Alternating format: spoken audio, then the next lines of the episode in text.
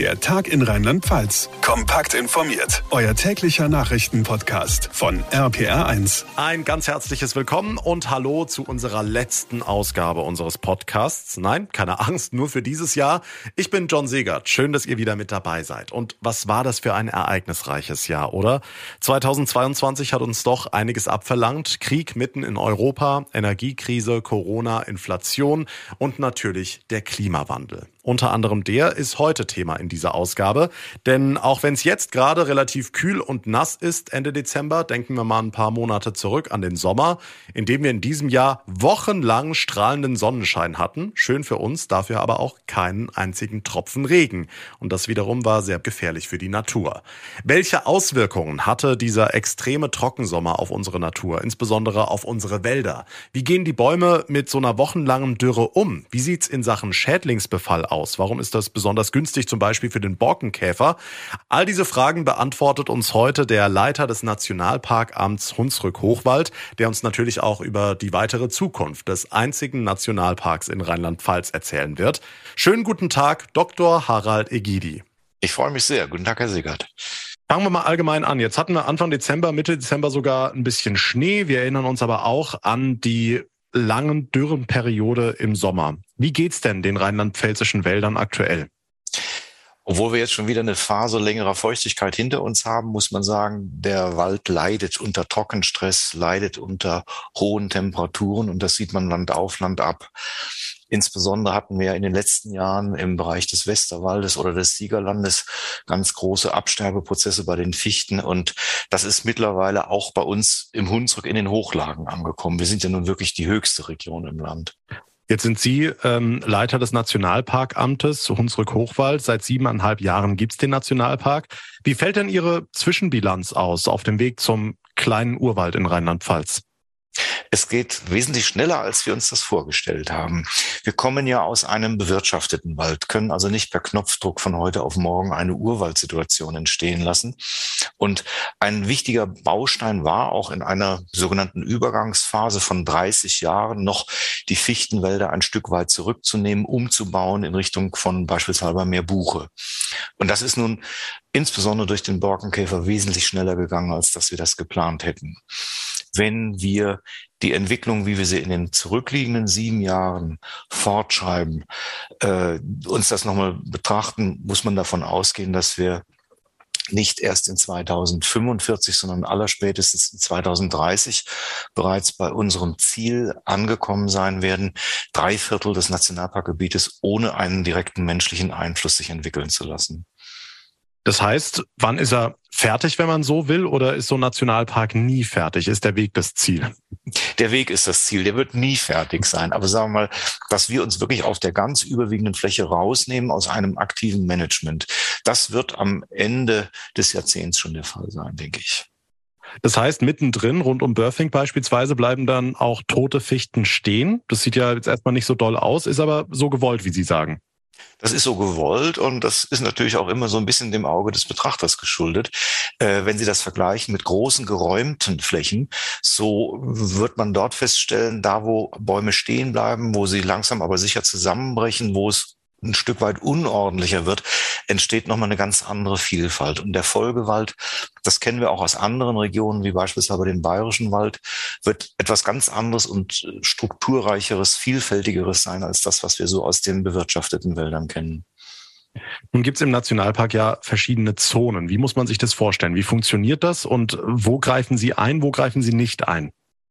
Wir haben eine Naturzone, die macht am Ende drei Viertel der Fläche aus. Da greifen wir nicht ein.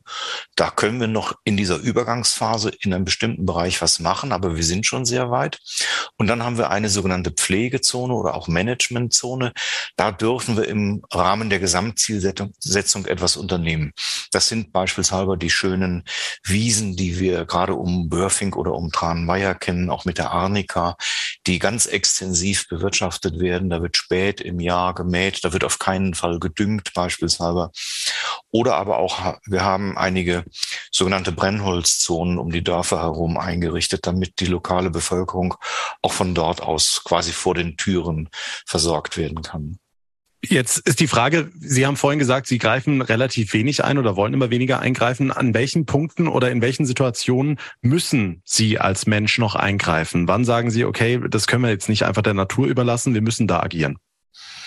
Das sind zwei wesentliche Schienen. Das eine ist unser Borkenkäfermanagement im Randbereich des Nationalparks. Hier besteht ja die Zusage, dass von Borkenkäferbefall keine Schädigung ins Umfeld äh, eintreten darf, rund um den Nationalpark herum. Wir haben insofern einen Schutzstreifen eingerichtet, der ist zwischen 500 und 1000 Meter tief. Das ist die Entfernung zur nächsten Fichte in der Nachbarschaft. Und wenn wir dann im Nationalparkgebiet innerhalb dieses Korridors einen Befall haben, kennzeichnen wir das und arbeiten wir das auch auf. Da sind sogar erhebliche Mengen auch gerade dieses Jahr angefallen, teilweise mehr als vorher in bewirtschafteten Situationen. Und das andere ist ein Bereich, den wir aber auch weitgehend schon abgeschlossen haben. Das ist das Thema Wasserrückhalt auf der Fläche. Wir haben ja unsere Hangmoorbereiche hier in den Hochlagen des Hunsrück über 10 Prozent, etwa 13 Prozent sind diese Hangmoore. Und die sind insbesondere in der Preußenzeit, aber auch schon in Franzosenzeiten beginnend, ganz intensiv entwässert worden. Wir hatten hunderte von Kilometern Grabensysteme, um das Wasser rauszuleiten aus diesen ursprünglichen Hangbrüchern, Hangmooren. Und da sind wir im Rahmen eines EU-Projektes hingegangen und haben sehr viele dieser Gräben verschlossen. An über 1700 Stellen haben wir da entweder eine Spundwand reingebaut oder mit dem Bagger was zugedrückt. Und das sieht man inzwischen auch. Die Sachen werden feuchter, die Flächen halten mehr Wasser, das Wasser fließt nicht mehr ganz so schnell ab. Und es ist nicht nur ein Beitrag, sagen wir mal, zur Vitalisierung dieser, dieser stark degradierten Hangmoore, sondern ein Stück weit auch ein Beitrag zum Wasserrückhalt auf der Fläche. Also zum Hochwasserschutz oder zur Hochwasservorsorge. Mhm. Kommen wir nochmal auf den beliebten Borkenkäfer zu sprechen, beziehungsweise weniger beliebten. Ähm, Sie haben jetzt gesagt, dann wird das abgearbeitet. Wie muss man sich das als Laie vorstellen? Was wird da genau gemacht? Oder ist ein Baum, der äh, vom Borkenkäfer befallen ist, quasi nicht mehr zu retten? Also in diesem Randbereich, in diesem Schutzstreifen um den Nationalpark herum haben wir folgendes Vorgehen. Wir haben das Gebiet eingeteilt in sechs sogenannte Kontrollbereiche. Ähm, in denen gehen die Ranger raus und äh, inventarisieren sehr intensiv wöchentlich, wie steht es aus um Borkenkäferbefall, welche Fichten müssen eventuell gekennzeichnet und dann in Folge entnommen werden. Wir haben auch eine eigene App diesbezüglich entwickelt mit dem schönen Namen Momo, Mobile Monitoring. Wir können dann vor Ort identifizieren über die Geokoordinate, an der Stelle ist das und das los. Und es werden dann noch weitere Attribute vergeben, wie viel Bäume sind es, welche Masse ist es voraussichtlich. Ähm, diese Daten laufen bei uns in der Zentrale zusammen und werden jede Woche nach Hermeskal gegeben. Dort ist die Forsttechnische Zentrale von Landesforsten. KWL ist das Kürzel Kompetenzzentrum Waldtechnik Landesforsten. Und die schicken dann Unternehmer oder Maschinen zu den jeweiligen Stellen, arbeiten das auf, lassen es abfahren und vermarkten auch das Holz. Das ist ganz wichtig wir selbst als Nationalpark profitieren nicht von diesen Holzverkäufen, sondern das geht in die Kasse des Landesforstbetriebes. Wir wollen hier nicht irgendwie budgetgetrieben sein, um, ich sag mal, Umweltbildung machen zu wollen, dass wir noch ein paar Fichten einschlagen, sondern das sind getrennte Finanzströme voneinander. Hier geht es ausschließlich um ein Monitoring und um ein Verhindern von Schäden im Umfeld. Mhm. Lassen Sie noch mal auf den Klimawandel zurückkommen. Sie haben an, äh, anfangs gesagt, dass wir jetzt eben diese äh, feuchten Perioden hatten, aber zum Teil eben diesen dürre Sommer im Jahr davor. Wir haben die Ahrtal-Katastrophe alle noch in den Köpfen, war die zu hohe Feuchtigkeit das Problem. Ähm, mit welchen Gefühlen blicken Sie so in die Zukunft, was den Klimawandel angeht, beziehungsweise wie bereiten Sie den Nationalpark darauf vor? Ich gehe davon aus, dass diese Dynamik anhalten wird. Es gibt natürlich dann immer Phasen mal stärkere Ausprägung und geringere Ausprägung. Aber wir haben bei uns im Nationalparkgebiet auch eine sogenannte Umweltkontrollstation, die die Forschungsanstalt für Waldökologie und Forstwirtschaft in Trippstadt schon seit Mitte der 1980er Jahre betreibt. Und da sieht man ganz eindeutige Trends, dass wir immer stärker in Richtung von Trockenperioden, insbesondere im Sommer gehen. Und wir haben im Bereich Leisel, dort ist diese Kontrollstation angesiedelt, haben wir auch Daten äh, ausgewertet, was jetzt die zurückliegenden Jahre betrifft. Und man sieht in den Jahren 18, 19, 20, insbesondere in der Vegetationszeit, also dann, wenn die Bäume, wenn die Pflanzen das Wasser brauchen, viel zu wenig Wasser da war und gleichzeitig zu hohe Temperaturen. Wir hatten Situationen, wo selbst in 60 Zentimetern Bodentiefe kein Tropfen pflanzenverfügbares Wasser mehr im Boden war. Wenn Sie dann noch eine sehr flach wurzelnde Fichte an diesen Standorten haben, darf man sich nicht wundern, dass die Bäume regelrecht vertrocknen, beziehungsweise der Borkenkäfer leichtes Spiel hat. Und so dramatisch die Situation an der A war, diese Starkregenereignisse wirken sich dann eben gerade, was das betrifft, so dramatisch aus. Sie helfen aber nicht unbedingt den Pflanzen, weil das ganze Wasser oberflächlich abfließt, nicht in den Boden eindringen kann in dieser kurzen Zeit, ruckzuck in den Vorfluter geht und dann dort zu diesen, diesen dramatischen Situationen führt. Also man muss immer genau schauen.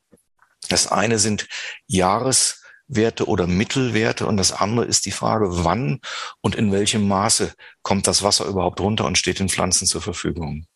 Lassen Sie uns nochmal da bleiben bei diesem Thema, der Borkenkäfer hat leichtes Spiel. Jetzt als völliger Laie, warum hat der Borkenkäfer leichteres Spiel, wenn wenig Wasser verfügbar ist? Also vielleicht können wir das so an einem, an einem lebenden Objekt jetzt äh, mal konkretisieren. Wie genau läuft das, dieser Befall? Beziehungsweise wie lange könnte so eine Fichte dann überhaupt überleben? Ohne Wasser mit Borkenkäfer? Also der Borkenkäfer ist eigentlich immer im System. Es gibt auch ganz viele Borkenkäferarten, aber dieser, der jetzt die großen Schäden anrichtet, der sogenannte Buchdrucker, der Name kommt von dem Fraßbild, was er unter der Rinde äh, bringt, ähm, der hat halt die Möglichkeit, sich sehr schnell aufzuschaukeln zu Massenvermehrungen. Im Normalfall, dieser Käfer ist ja vielleicht gerade nur zwei Millimeter groß, bohrt er sich halt in die Rinde des Baumes ein und der Baum wehrt den ab, indem er dann einen Harztropfen dorthin steuert und klebt den quasi zu.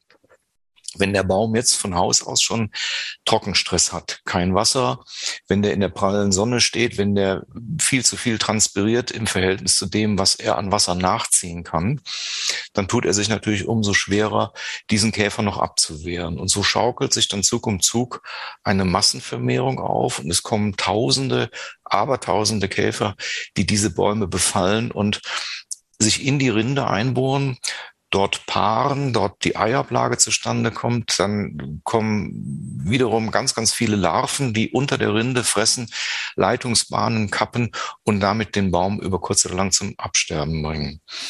Ich habe seinerzeit in München im, im, Studium, ist lange, ist sehr lange her, äh, so mitbekommen nach dem Motto in den Hochlagen wie im Bayerischen Wald, naja, da wird es mal eine Borkenkäfergeneration geben und in den wärmeren Tieflagen bis zu zwei ja, das ist äh, 40 Jahre her. Inzwischen müssen wir feststellen, bei uns haben wir äh, selbst in den Mittelgebirgslagen inzwischen bis zu drei Borkenkäfergenerationen im Jahr. Also hier potenziert sich etwas in einem nie dagewesenen Ausmaß. Und je mehr man noch mit Reinbeständen zu tun hat, also großflächigen, homogenen Fichtenbeständen, umso höher ist natürlich dann das Risiko, dass diese Vermehrung zu einer Massenexplosion führt. Würde da jetzt beispielsweise wochenlanger Dauerfrost was bringen? Der Käfer Oder wie könnte man das, diesen Käfer den Gar ausmachen? Der Käfer ist sehr robust. Also den können Sie, gibt es Untersuchungen, den können Sie in die Tiefkühltruhe packen und wenn Sie den rausholen und nehmen ihn in die Hand, äh, fängt er wieder an zu krabbeln. Also Kälte oder sowas macht dem nichts aus. An, an, er ist eigentlich an diese kalten Systeme auch gewohnt. Ich glaube eher, dass ihm, äh, ja, sagen wir mal, sogenanntes Schmuddelwetter ein Stück weit zu schaffen machen. Also wenn es mal warm und feucht ist, dann wieder kälter und dann irgendwann auch Parasitierung eintritt. Sei es, dass es einen Pilzbefall gibt oder aber auch, dass äh, andere Insekten wiederum sich über ihn hermachen. Äh, das ist ja auch das Interessante, nachher in einem Nationalparkgebiet zu beobachten, was stellt sich alles ein an Arten, kommt da eine Schlupfwespe oder was auch immer noch hinzu, die ein Stück weit von sich aus auch diese Populationsentwicklung wieder abbremsen. Solange sie immer nur in einer Aufschwungphase brutfähiges Material wegnehmen, halten sie das System im Grunde genommen jung und ständig noch in einer aufsteigenden Dynamik. Also der Abschwung und der Zusammenbruch auch von einer solchen Gradation wird zu selten äh, konsequent beobachtet und, und weiterverfolgt. Ob wir als Nationalpark dafür groß genug sind, oder welche Dimension es überhaupt braucht, das vermag ich nicht einzuschätzen. Wir kennen ja auch andere Regionen in Deutschland, im Harz beispielsweise oder auch seinerzeit im Bayerischen Wald, wo das über sehr, sehr große Flächen hinweggegangen ist. Ich befürchte ein Stück weit, dass der Nationalpark bei uns im Hunsrück hierfür noch ein Stück zu klein ist. Mhm. Kommen wir mal auf äh, die resistenteren Bäume zu sprechen, jetzt zum Thema Hitzeresistenz. Wenn wir mal ein paar Jahre, Jahrzehnte in die Zukunft blicken, Klimawandel schreitet voran. Ähm, ist da ein gangbarer Weg, um unsere Wälder zu erhalten, ähm, Hitze und trockenbeständige Bäume hier zu pflanzen? Ja oder ein klares Jein, wie man so schön sagt, ist, ist glaube ich, die, die Vielfalt macht es aus. Und die Vielfalt beginnt zunächst erstmal an der Frage, mit welcher neuen Waldgeneration starten Sie? Und da denke ich, ist es wichtig, dass man ähm, aus einer sogenannten Naturverjüngungsdynamik heraus startet. Das heißt, eine natürliche Baumansamung wenn Sie sich vorstellen, auch wenn eine Buche sich natürlich verjüngt, haben Sie da 100.000 und mehr Bäume auf einem Hektar im Gegensatz zu einer Pflanzung, wo sie vielleicht nur mit 4000 Bäumen kommen. Also dieses Prinzip Survival of the Fittest greift natürlich auch dort. Sie haben äh, in einem großen Kollektiv wahrscheinlich ganz andere Möglichkeiten, dass äh, einzelne Individuen äh, ein Stück weit besser mit dieser Situation umgehen können. Junge Bäume ohnehin als alte Bäume, die unter Umständen schon 150 Jahre unter anderen Bedingungen gestartet sind. Wir haben vor einigen Jahren auch mal eine äh, genetische Analyse beispielsweise bei der Buche vorgenommen. Da haben wir einen Transekt quer durch Rheinland-Pfalz gelegt, von der Südpfalz bis in den Hohen Westerwald und festgestellt, dass, weil sie sich relativ kurz erst nach der Eiszeit ausgedehnt hat, die Buche noch ein Allrounder ist. Das heißt, sie ist noch nicht so eingenischt in ganz spezielle ökologische Situationen, dass sie nicht auch in der Lage wäre, noch ein Stück weit sich anzupassen. Und das haben wir in der genetischen Struktur der Buchen im gesamten Land gesehen, dass die eigentlich noch sehr breit aufgestellt sind. Also ich persönlich glaube, dass gerade mit dieser Baumart, und hier spreche ich jetzt speziell aber für den Hochwald, äh, noch gute Optionen bestehen. Wir wissen aus tieferen Lagen im Land, dass auch die Buche zu kämpfen hat. Äh, wir sind hier aber noch mal ein paar Grad kälter, noch mal 300, 400 Meter höher mit anderen Niederschlagssituationen. Also insofern denke ich, dass sie bei uns im Nationalpark das Rennen machen wird. Mhm. In anderen Wäldern kann man aber auch äh, Baumarten, die in eine Buchengesellschaft eingemischt sind, ein Stück weit fördern. Das wären, sagen wir mal, die Ahornarten, die Linde. Ähm, da kommen nachher noch eine Elsbeere, ein Speierling hinzu. Wir kennen solche Waldtypen ja auch, wenn wir Richtung Frankreich ein Stück weit rübergehen. Also das ist mit Sicherheit eine Option. Dann haben wir ähm, die Möglichkeit, auch Baumarten, die bei uns schon lange vorhanden sind, die schon seit Römerzeiten beispielsweise eingebracht wurden, wie die Esskastanie, die Walnuss, äh, den Felsenauen bei uns in den Wäldern ein Stück weit stärker zu etablieren. Bei den Nadelbäumen dürfen wir die Weißtanne nicht vergessen, die ja auch eine sehr breite ökologische Amplitude hat, die bis auf den Balkan sich ausdehnt. Ähm, also da gibt es schon eine ganze möglich, ganze Menge an Möglichkeiten. Und dann ganz zum Schluss sollte man vorsichtig mal sich rantasten, können wir Baumarten aus anderen Klimaregionen vorsichtig, aber Betonung liegt auf vorsichtig bei uns ein bisschen einbringen, punktuell. Das fängt an bei einer korsischen Schwarzkiefer und geht weiter in andere, in, in Richtung der Manneresche oder die Baumhasel und solche Individuen. Aber auf keinen Fall sollte man hier mit einer großflächigen Pflanzung in reinen Komplexen anfangen, sondern die Mischung macht's auch hier. Also die Kokospalme ist jetzt im Nationalpark Hunsrück Hochwald erstmal nicht zu sehen, höre ich daraus. Nein, wir, wir brauchen nur einmal einen Spätfrost, wir brauchen nur einmal eine massive Schneelage und die wird ja auch immer wieder noch kommen. Dann haut's diese Systeme zusammen. Also insofern muss man es organisch entwickeln aus einer heimischen Waldgesellschaft heraus. In der Hoffnung natürlich, dass die Bäume und die Wälder als sehr langsam wachsende Organismen natürlich die Zeit haben, so einen schnellen, hochdynamischen Wandel dann noch mitnehmen zu können und darin klarkommen zu können. Jetzt haben Sie viele Beispiele gebracht und aber auch viel von Optionen und Möglichkeiten gesprochen. Wie gut sehen Sie denn die rheinland-pfälzischen Wälder aktuell gewappnet für diese dynamische Klimaentwicklung? Der Wald in Rheinland-Pfalz hat ja eine ganz herausragende Bedeutung. Wir sind mit Hessen zusammen mit 42 Prozent das waldreichste Bundesland. Und wir waren immer schon sehr froh, dass wir äh, das Wald, eins der laubwaldreichsten Bundesländer auch sind. Auch das Saarland zählt hierzu. Und mit Laubwaldstrukturen, sei es jetzt die Buche, sei es die Eiche, sind sie schon mal ganz gut aufgestellt. In der nächsten Zeit wird insbesondere die Fichte äh, dramatische Probleme bekommen. Wenn ich die Zahlen richtig in Erinnerung habe, waren wir vor einigen Jahren im Staatswald des Landes noch mit einem Anteil von 19 Prozent mit der Fichte dabei. Das heißt also, sie ist hier schon stark auf dem Rückgang begriffen. Äh, man hat bereits Anfang der 2000er in Rheinland-Pfalz begonnen, ein Umbauprogramm der Fichtenwälder anzustoßen. Ursprünglich mal mit der Intention, aus der Waldschadensthematik, aus der Bodenversauerung herauszukommen. Man hat also schon konsequent seit etwa 20 Jahren junge Buchen unter alte Fichten gepflanzt. Das war mal ein Arbeitspaket über Jahre hinweg, wo jedes Jahr 800 Hektar von jungen Buchen unter alte Fichten gebracht wurden. Und diese Früchte zeigen sich jetzt. Die, auch die Wälder, die sich bei uns im Nationalpark jetzt umgestalten, wo die Fichte ausfällt, haben schon sehr viel Buche unten drunter. Teils natürlich, aber auch teils aus diesen Anpflanzungen. Und genau das ist der Weg, dass man nicht erst wartet, bis ein kritisches Ereignis sich einstellt, sondern dass man hier Stück weit vorsorgend handelt, Jetzt im Moment gibt es diese Möglichkeit noch und, und Landesforsten Rheinland-Pfalz geht da ganz aktiv ran. Auch mit äh, Konzepten wie zum Beispiel Wasserrückhalt im Wald. Sie können unheimlich viel entlang von Waldwegen machen, dass das eben nicht in Gräben wegfließt, sondern dass man es wieder in die Fläche leitet. Ähm, da sind auch Programme aufgelegt worden. Und insofern bin ich äh, recht zuversichtlich, dass man hier mh, hm, gute Wege beschreitet, die Wälder von sich aus auch ein Stück anpassungsfähiger zu machen. Gibt es denn irgendwas, was wir normalos tun könnten, um die Wälder zu erhalten? Also jetzt mal abgesehen davon, dass man nicht unseren Müll im Wald entsorgen und so, das eigentlich eine Selbstverständlichkeit sein sollte.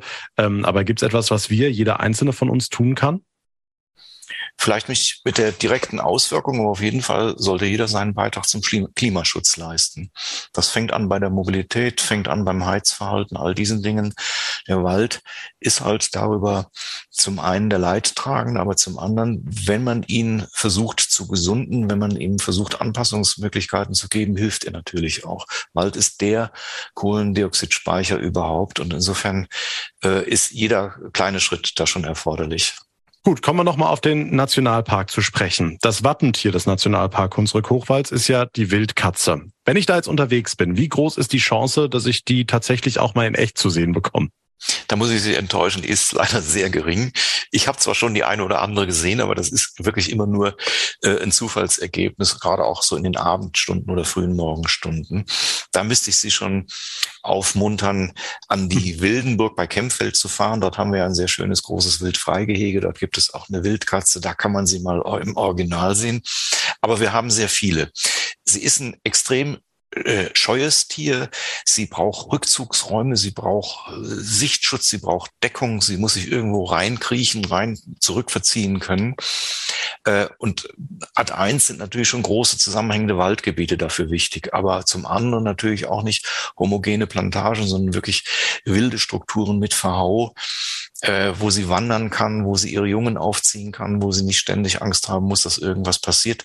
Gleichzeitig braucht sie aber auch dann wiederum Flächen, um, wo es mal ein bisschen lichter ist, um beispielsweise Mäuse zu fangen.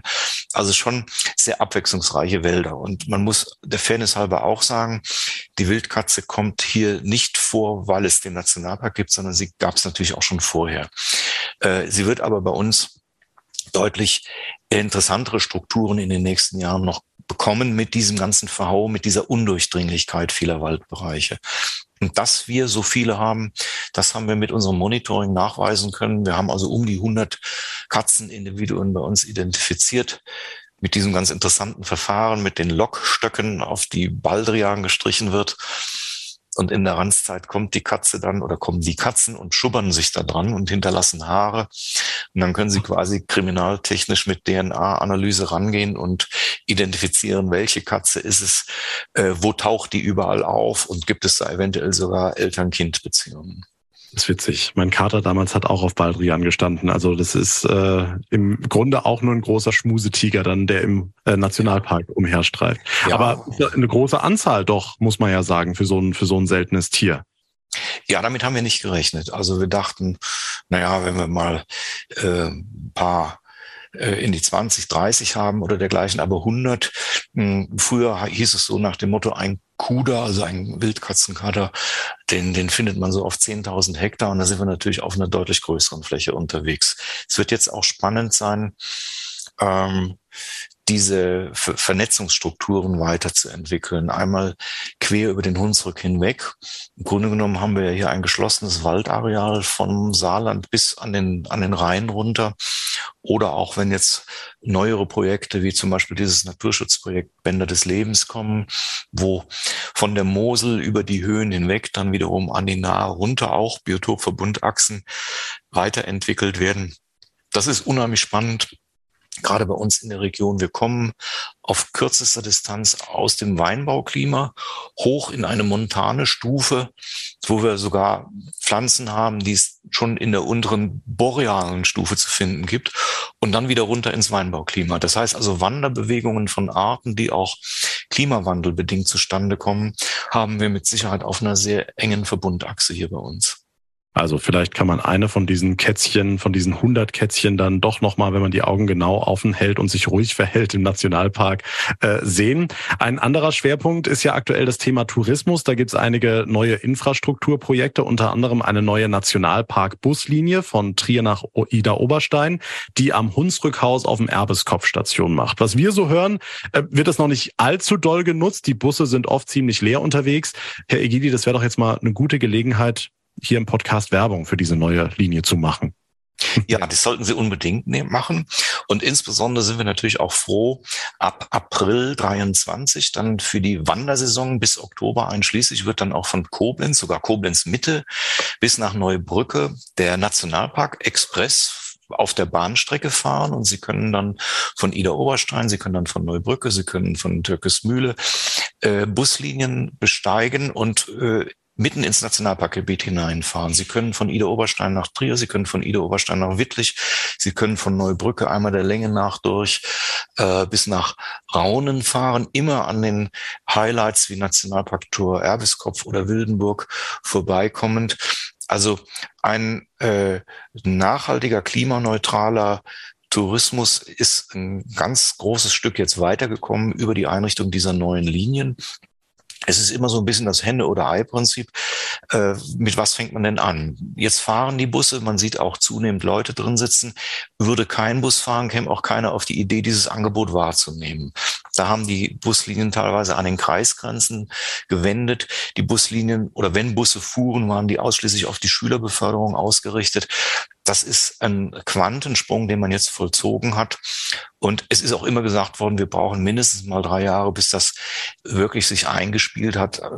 Alle Vorhaben dieser Art haben mit bestimmten Anlaufschwierigkeiten zu kämpfen. Aber ähm, ein Nationalparktor wie der Erbeskopf, wie das Hunsrückhaus, wird sensationell gut jetzt angefahren, wenn man mal dort ist und sitzt äh, im, im, Tagungsraum oder im neuen Bistro, was ja auch wiederum aufgemacht hat, ähm, sieht man, wie viel Busse dort vorfahren und wie interessant es ist, man diese Linien zu nutzen. Es ist in meinen Augen aber auch für Individualanreisende total interessant, beispielsweise mit dem Pkw einen Parkplatz anzusteuern dann ein Stück weit zu wandern und mit der Buslinie zu dem Parkplatz zurückzufahren. Auch hier werden wir jetzt im kommenden Jahr nochmal hm, dieses äh, Konzept der, der touristischen Anbindung äh, nochmal und auch der Leitbeschilderung nochmal vervollständigen. Wo finde ich Parkplätze? Kriege ich eventuell Informationen, wenn der eine voll ist, dass noch ein Kilometer weiter ein anderer Wanderparkplatz ist. Auch das macht, glaube ich, das Erleben des Nationalparks im, im naturnahen Tourismus mit Wandern und diesen ganzen Aktionen wesentlich spannender. Jetzt haben Sie natürlich sehr viel äh, darüber äh, referiert, warum wir diese Linie nutzen sollten. Aber für alle, die jetzt im kommenden Jahr in Rheinland-Pfalz Urlaub machen wollen, warum sollte ich denn überhaupt mal in den Nationalpark Hunsrück-Hochwald reisen? Warum muss ich da gewesen sein und welche Ziele empfehlen Sie dort ganz besonders? Es gibt in Deutschland nur 16 Nationalparke und in Rheinland-Pfalz und im Saarland nur diesen einen. Äh, das heißt, wenn Sie mal so einen richtig wilden Wald, und der ist jetzt schon ein Stück weit wild geworden, selbst nach siebeneinhalb Jahren, sehen wollen, dort, wo Bäume zusammenbrechen, wo Bäume umfallen, wo sie Verhaussituationen haben, die undurchdringlich wirken, wo eben nicht mehr in Reihe und Glied irgendein neuer Wald entsteht, dann müssen Sie hier hinkommen zu uns. Und ich empfehle Ihnen äh, auch unser Programmheft, die sogenannte Wildkatz, ein Name, ein Programm. Äh, zu greifen. Wir werden jetzt zum Jahresbeginn auch mit dem neuen Programmheft aufwarten. Sie können bei uns Ranger-Touren machen. Sie können mit äh, zertifizierten Nationalparkführerinnen und Führern buchbare Angebote wahrnehmen. Das machen die auch in Kombination mit gastronomischen Betrieben. Wir haben äh, die Ranger-Touren, sei es in Tranenweier, sei es Dort ist sie auch äh, ein Stück weit barrierefrei, sei es ähm, die verschiedenen Traumschleifen, die Sie bei uns gehen können, die äh, Premium-Wanderwege im Gebiet. Sie können sich auch unsere Nationalpark-App herunterladen und können dann mit einem virtuellen Ranger eine Führung machen, auch im Offline-Modus. Wir haben leider noch recht viele Funklöcher, aber Sie bekommen dann über die GPS-Koordinate an den entsprechenden Punkten Nachrichten und Informationen, was es dort zu sehen gibt. Also der äh, naturorientierte Gast kann bei uns ganz tolle Erlebnisse wahrnehmen. Wir haben auch Touren, die wir in leichter Sprache anbieten. Wir haben auch Touren, die wir in der App in, als Hörtour für Menschen mit Hörhandicap anbieten. Wir haben in Kooperation mit den Kirchen sogar einen Schöpfungspfad eingerichtet, wo man auch ein Stück weit über ja, ich sag mal, werden und vergehen, die Schöpfung als solches und auch sich selbst ein Stück weit nachdenken kann. Also hier wird an unterschiedlichsten Themen gearbeitet und, und Besucher kommen auf jeden Fall auf ihre Kosten. Mit Blick auf Erstinformationen müssen Sie auf jeden Fall unsere Nationalparktore ansteuern. An, am Erbeskopf am Hunsrückhaus haben wir auch ein ganz tolles Bistro jetzt wieder eröffnet wo sie dann im kommenden Jahr ab der Saison zumindest von Donnerstag bis Sonntag sehr ne-, nette Angebote bekommen. Äh, das Wildfreigehege an der Wildenburg ist immer ein Anziehungspunkt und ein richtiger Knüller wird ab Herbst 23 dann in Otzenhausen auf der saarländischen Seite das Infozentrum Keltenpark sein. Die Baumaßnahme ist im Werden, also das wird ein ganz, ganz tolles Objekt seinerzeit aus dem Architektenwettbewerb hervorgegangen und dort wird dann der Schwerpunkt auch der Kulturgeschichte gespielt. Also dort ist ja der große keltische Ringwall. Aus welcher Entwicklung kommt diese Region? Wie weit hat der Mensch Einfluss genommen auf die Landschaft? Und ja, was passiert eventuell, wenn er jetzt ein Stück weit wieder loslässt? Also das eines der großen Projekte fürs kommende Jahr gehe ich davon aus. Sie haben jetzt schon einiges aufgezählt, was in den letzten siebeneinhalb Jahren alles entstanden ist. Was steht denn auf Ihrer persönlichen To-Do-Liste für jetzt 2023? Was gehen Sie jetzt an im Nationalpark? Also die Weiterentwicklung unserer Nationalparktore, das ist die Kernaufgabe. Wir haben immer auch den äh, Standpunkt vertreten, dass wir nicht irgendwas ganz Neues bauen wollen, sondern dass wir auch mit Blick auf äh, Energie- und Rohstoffeffizienz vorhandene Bausubstanz nutzen und ertüchtigen wollen. Das Hunsrückhaus ist ein schönes Beispiel. Da haben wir jetzt auch eine Bestandsaufnahme gemacht. Da muss einiges renoviert werden. Da werden wir jetzt noch im Frühjahr zu Beginn der Wandersaison die Außenausstellung eröffnen. Die nächste, im wahrsten Sinne des Wortes, große Baustelle wird dann die Wildenburg mit dem Wildfreigehege sein. Also diese Vernetzung der Anlaufstellen in der Region eben nicht nur an ein zentrales Infozentrum fahren, sondern verschiedene Punkte zu unterschiedlichen Themen ansteuern zu können. Jetzt auch mit Hilfe der neuen Businfrastruktur. Das ist ein ganz klasse Aspekt. Und zum anderen aber auch, wir haben sehr viele Akteure aus Gastronomie und Hotellerie beispielsweise bis hin zu Campingplätzen oder Catering und anderen Angeboten, wo äh, unsere Nationalparkpartnerinitiative Früchte zeigt und hier auch gerade aus privatwirtschaftlichen Strukturen heraus äh, unheimlich Schwung sich entwickelt hat und tolle Angebote für Besucher gegeben werden. sagt der Leiter des Nationalparkamtes Hunsrück-Hochwald, Dr. Harald Egidi. Vielen lieben Dank, dass Sie sich die Zeit genommen haben und für das äh, sehr, sehr ausführliche Gespräch und Ihnen alles Gute fürs kommende Jahr 2023. Dankeschön. Ich danke auch und Sie müssen unbedingt dann kommen. Das, äh, Sie haben mich überzeugt. Ich werde auf jeden Fall im kommenden Jahr äh, mit der Familie bei Ihnen Urlaub machen.